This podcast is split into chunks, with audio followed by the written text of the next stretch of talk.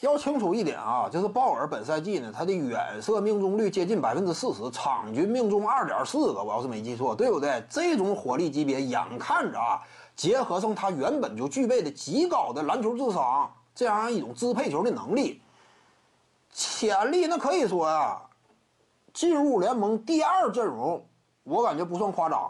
能不能冲一下第一阵容？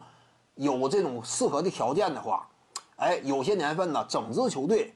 阵容也饱满的话，不是说没戏，就冲一下。第二阵容到第一阵容之间呢，这种等级，你怎么能不大力培养呢？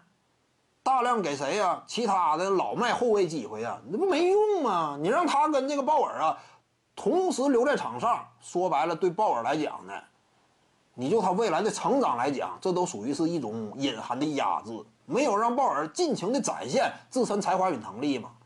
就不应该有人在现阶段能够分走鲍尔的球权，就是外线后卫线这个位置。因此呢，这金特里为什么被拿下？你这复赛之后打的什么玩意儿呢？对不对？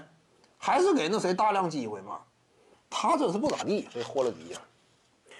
要不怎么说呀？有时候看这个比赛呀，你得不光得看什么啊，就是说表面打出的数据如何呀？什么所谓攻守俱佳，你这玩意儿先搁一边儿，能不能与团队之间形成有效的化学反应？因为有时候团队比赛就是这样。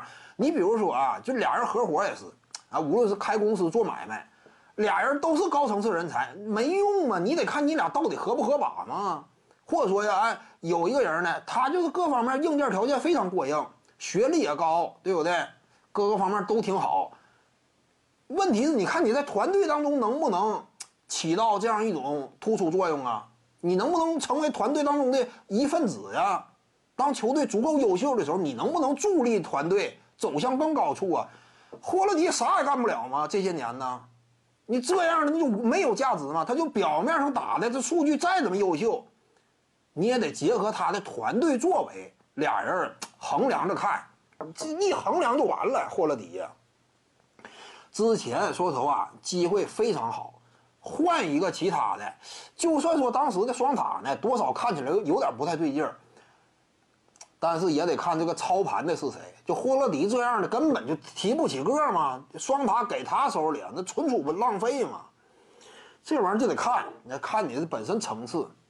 徐静宇的八堂表达课在喜马拉雅平台已经同步上线了，在专辑页面下您就可以找到它了。